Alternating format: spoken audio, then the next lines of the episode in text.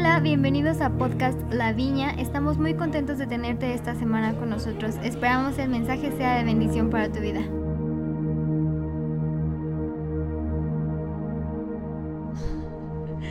Hola familia, buenas tardes, ¿cómo están?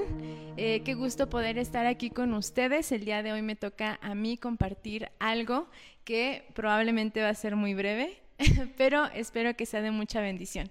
Y bueno, me gustaría iniciar con una oración. Entonces, eh, acompáñenme ahí en su casa para todos estar en un mismo sentir. Eh, Dios, gracias por tu presencia aquí en nuestras vidas.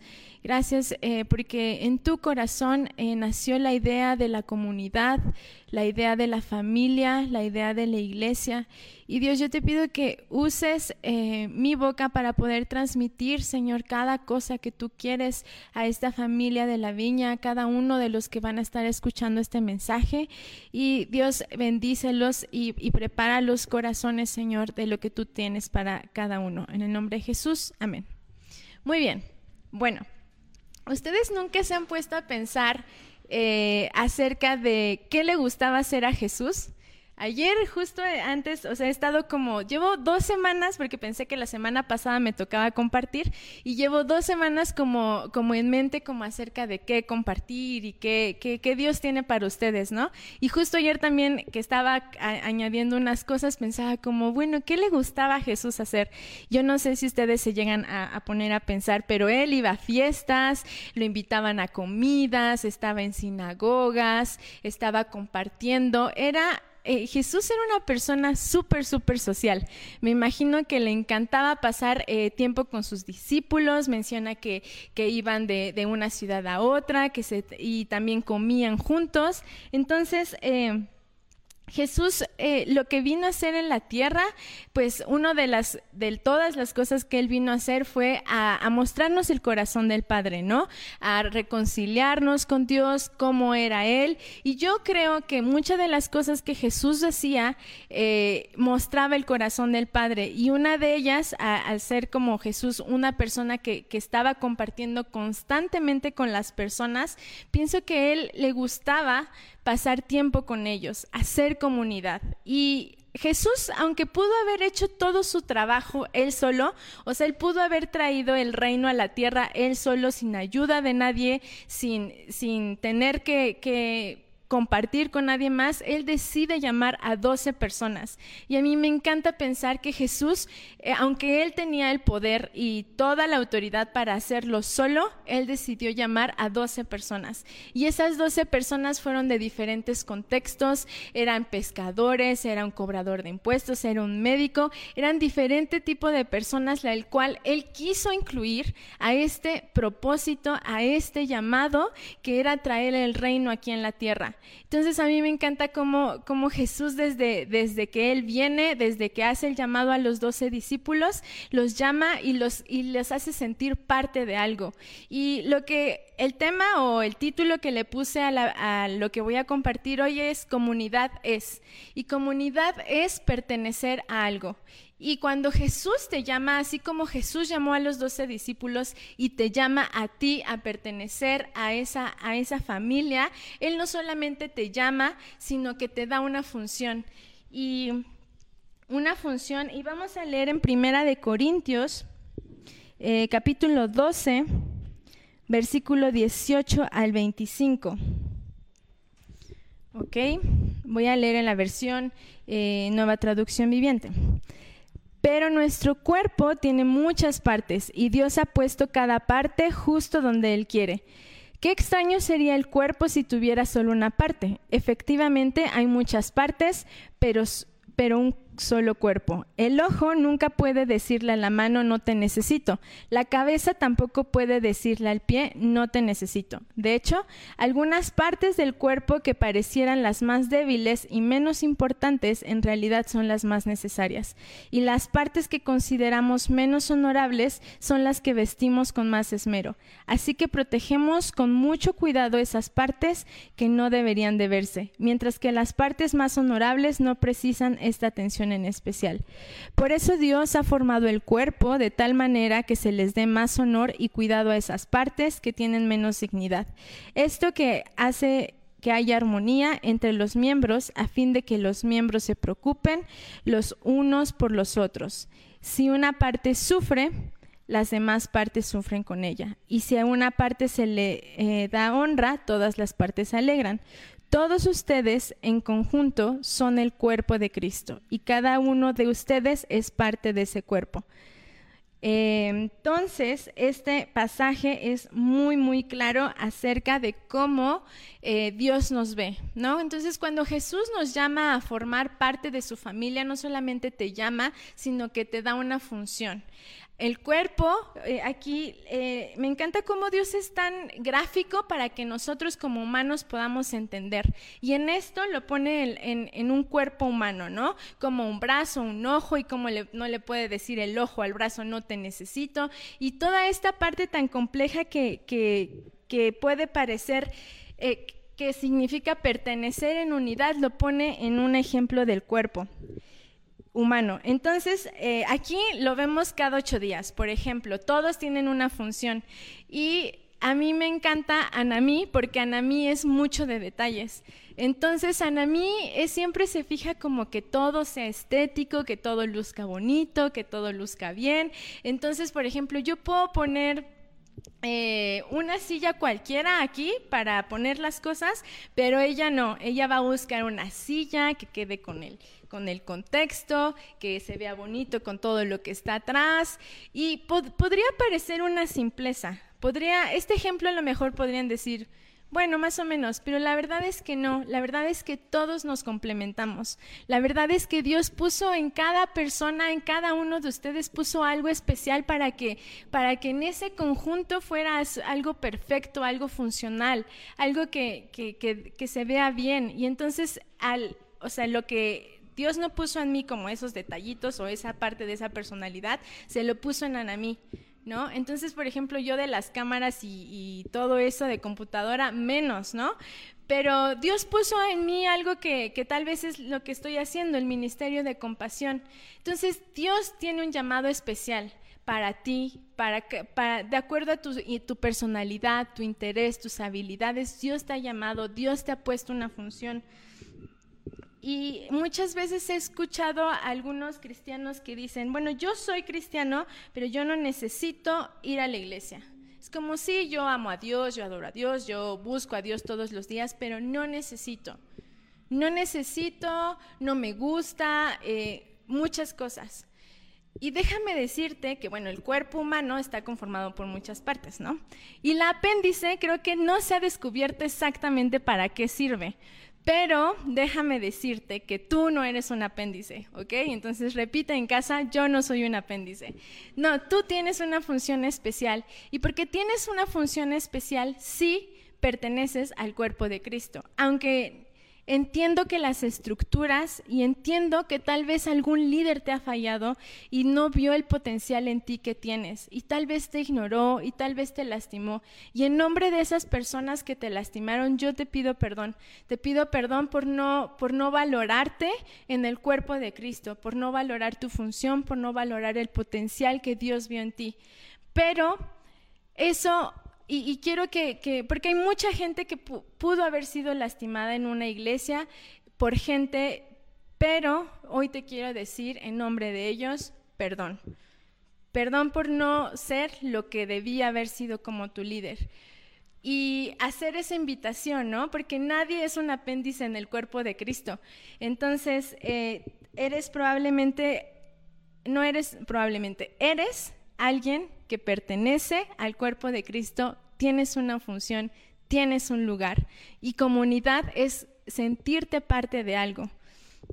Entonces, em, vamos a, Primera de Corintios, capítulo 12, versículo 8 al 11, porque hablando acerca de, esto, está todas las eh, dones espirituales con los cuales Dios nos da entonces, para que me digan, para que no digan que, de qué, que no tengo, que tal vez no, no sé todavía, en la Biblia habla acerca también de esas funciones. Primera de Corintios, capítulo 12, versículo 8 al 11.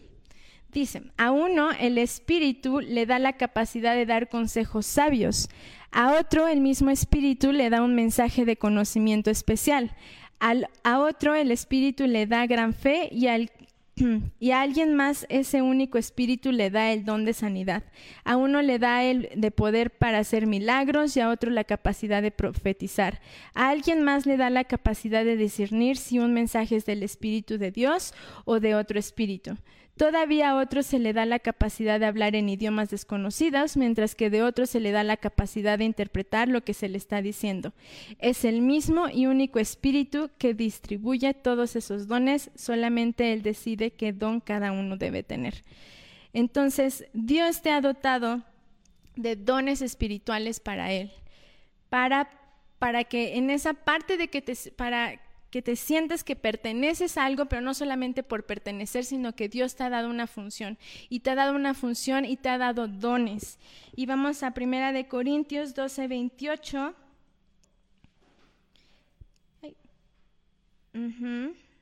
12, 28 dice, también habla más acerca de todo lo que puedes hacer en, siendo y perteneciendo del el cuerpo de Cristo. Dice a continuación, hay algunas de las partes que Dios ha designado para iglesia.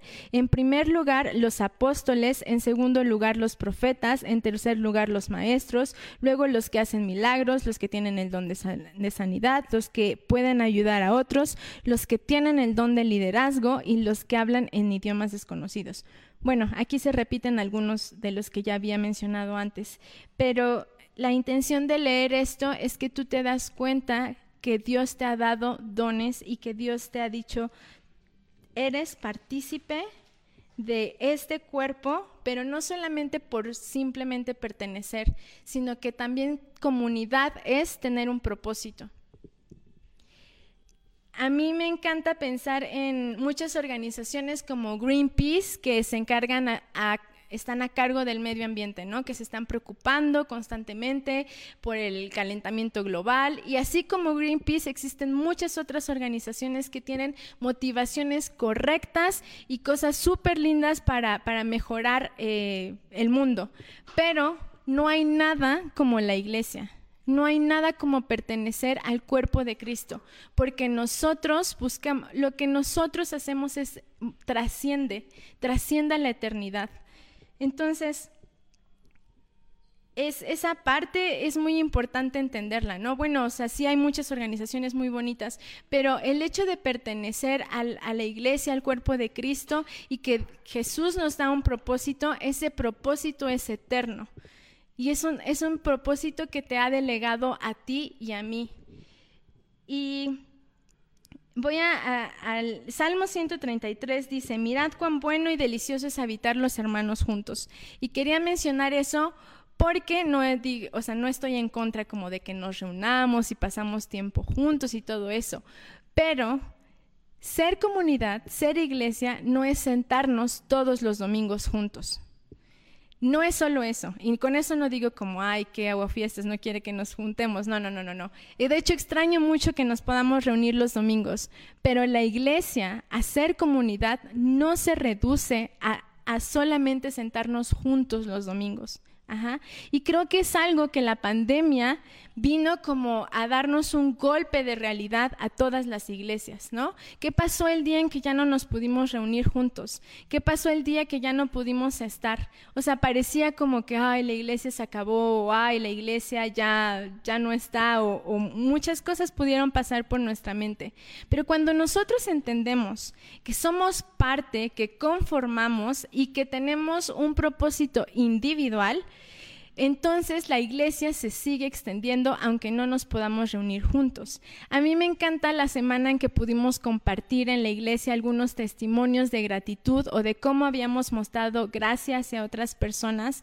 Y hubo una mujer de la iglesia que, que me tocó compartir con ella y ella me decía cómo el Espíritu Santo le había dicho que se comunicara con su amiga, se comunicó con su amiga, ella estaba en una situación difícil de problemas y ella le pudo ayudar, pudo orar pudo aconsejarle e incluso evitó que su amiga eh, diera una muy mala decisión acerca de su familia.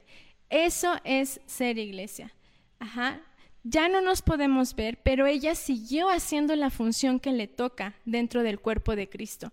Y por eso ninguna pandemia ni ninguna cosa va a detener a la iglesia, mientras nosotros sigamos cumpliendo con la función que Dios nos ha llamado, que te ha llamado a ti y que me ha llamado a mí. Entonces la iglesia, así puede venir otras tres, cuatro pandemias que no, no, no, no quiero que pase, pero pueden venir y la iglesia no se detiene porque la iglesia somos nosotros, nosotros somos quienes la conformamos, nosotros es quien Jesús nos hizo parte, nos, llamó, nos quiso decir como ven conmigo porque quiero que juntos extendamos el reino de, la, el reino de los cielos aquí en la tierra. Y Efesios 2 dice, 2.10 dice, pues somos la obra maestra de Dios. Él nos creó de nuevo en Cristo Jesús, a fin de que hagamos las cosas buenas que preparó para nosotros tiempo atrás. Este pasaje confirma todo lo que he mencionado, todas las cosas que, Jesús preparó de antemano para que nosotros ya anduviésemos en ellas, para que ya estuviéramos haciendo esas, esas obras. Y me encanta la visión de la viña y que lo compartió la semana pasada David acerca de que la iglesia, nuestra iglesia es una incubadora de sueños. Dios ya puso en tu corazón un llamado. Ajá, y lo que estamos haciendo aquí en la iglesia es como que preparándote para ese llamado. Y tenemos un llamado personal y una visión en conjunto. Por ejemplo, en algunos meses eh, Juan Di se va, se va, nos deja, se va a otro país, se va con Kimi y pero ¿saben qué? Juan Di no se va solo. Juan Di se va con toda una comunidad que va a orar por él, que lo va a sostener, que le va a apoyar en su llamado. Juan Di no se va solo, se va con una familia detrás que vamos a estar apoyándolo en lo que se pueda, en lo que él necesite, en una llamada, en palabras de ánimo, porque él va a seguir su llamado vas a cumplir ese propósito que Jesús le da, pero Él pertenece a esta familia y, nosotros no lo vamos a dejar solo. Y por eso el último punto es que comunidad es un lugar seguro. Es un lugar donde puedes ser vulnerable. Y cuando tú eres vulnerable en tus relaciones, se vuelven más genuinas y profundas es, es cuando tú vienes a ser una persona vulnerable y transparente de quien tú eres, tus relaciones empiezan a ser más profundas, más reales. Es como, la verdad, este soy yo, este soy quien, quien yo soy.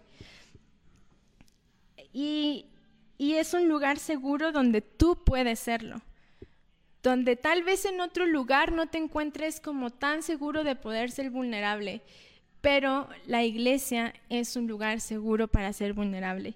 Vamos a una historia en Marcos capítulo 2, versículo del 1 al 5.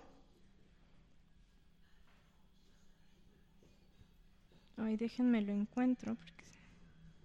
Marcos capítulo 2, versículo del 1 al 5. Dice. Cuando Jesús regresó a Capernaum varios días después, enseguida corrió la voz de que había vuelto a casa. Pronto la casa donde se hospedaba estaba tan llena de visitas que no había lugar ni siquiera frente a la puerta. Mientras él les predicaba la palabra de Dios, llegaron cuatro hombres cargando a un paralítico en una camilla. Como no podían llevarlo hasta Jesús debido a la multitud, abrieron un agujero en el techo encima de donde estaba Jesús. Luego bajaron al hombre en la camilla justo delante de Jesús. Al ver la fe de ellos, Jesús le dijo al paralítico, Hijo mío, tus pecados te son perdonados. Hay muchas cosas que aprender de esta historia, pero a mí me llama la atención acerca de la actitud de los amigos.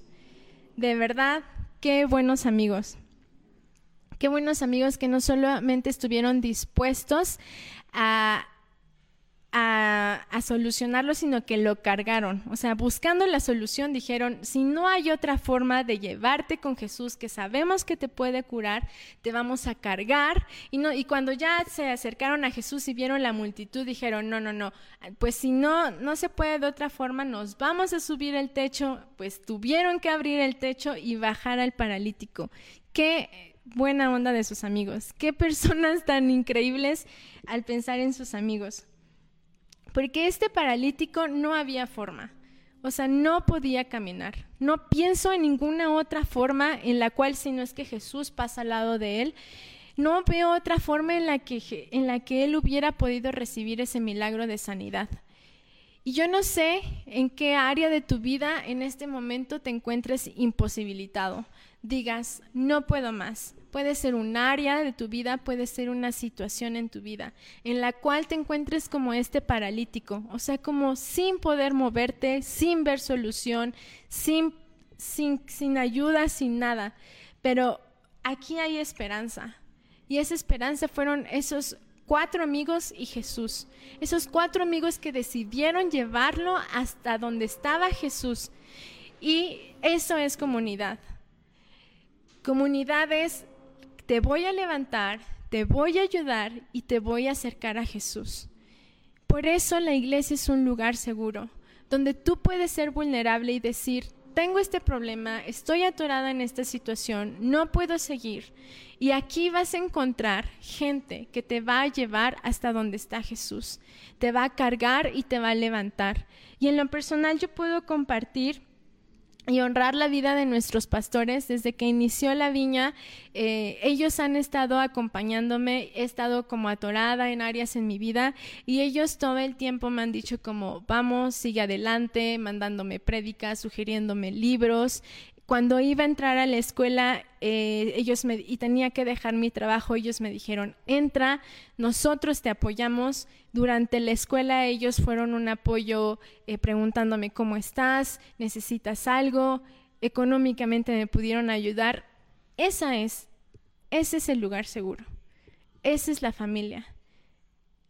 Así se representa eh, esos cuatro amigos que llevaron a Jesús. Entonces, Gálatas 6.2 eh, dice, sobrellevad las cargas los unos de los otros. Eso es lo que es un lugar seguro, un lugar seguro donde vas a poder decir, tengo este problema y te van a ayudar, te vamos a ayudar a poder llevar esas cargas, esa situación que está siendo tan difícil para ti. También la Biblia dice que, eh, hablando ahí mismo en Corintios, que cuando una parte del cuerpo se duele, todos se duelen. En los momentos tristes, en los momentos difíciles, el cuerpo entero se duele. Entonces, em, no solamente estamos llamados a ser solamente el cuerpo de Cristo, sino también llevar la carga los unos de los otros. Entonces, comunidad es pertenecer a algo comunidad es caminar en un propósito y comunidad es un lugar seguro.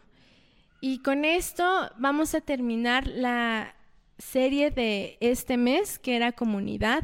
Espero que hayan sido animados en alguno de los puntos que, traté el día de hoy. Honestamente fue como también un mensaje para mí, siempre el hecho de pensar en iglesia, a mí, yo siempre he dicho que mi, mi llamado, mi ministerio siempre está más fuera, pero cuando veo hacia adentro todas las cosas que Jesús quiere hacernos parte perteneciendo a una iglesia, veo lo enriquecedor que es, lo bueno que es para mi alma pertenecer a una familia y no caminar solo no caminar solo en los procesos.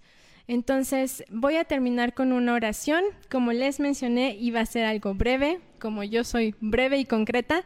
Y déjenme orar por ustedes. Eh, cierren sus ojos para que no se distraigan y concéntrense en, en la presencia de Dios, en lo que acabaron de escuchar el día de hoy. Y Dios, quiero agradecerte por tu palabra, quiero agradecerte por por cada una de las personas que escucharon el mensaje de hoy.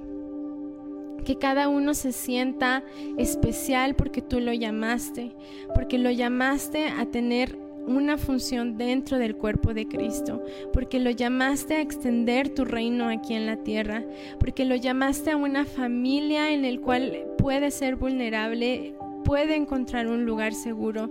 Y Dios, yo te pido porque si hay heridas en los corazones por algún mal liderazgo, por algún eh, alguna malentendido, yo te pido, Dios, que tú sanes esos corazones para que ellos puedan darse esa oportunidad de pertenecer a esa familia.